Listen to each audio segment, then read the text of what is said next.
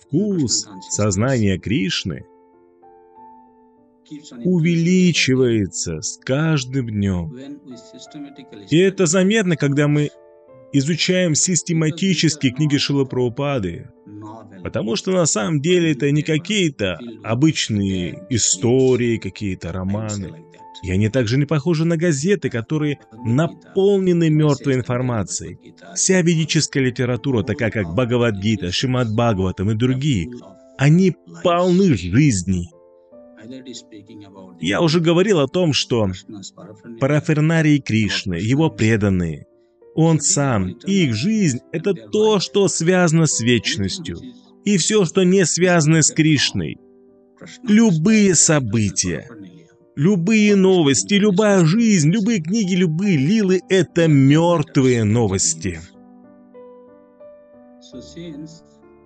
Поэтому Шримад Бхагаватам, Бхагавадгита, Читань Чаритамрита — это книги, наполненные жизнью.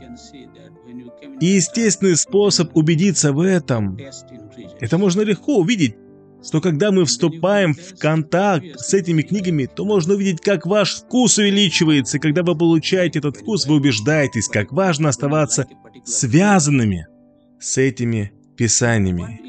Это примерно то, как вам нравится какая-то определенная пища, вы хотите кушать ее больше и больше, потому что у вас есть вкус к ней, поэтому нам необходимо найти этот вкус в изучении книг Шилупраупады. Нам просто необходим этот вкус.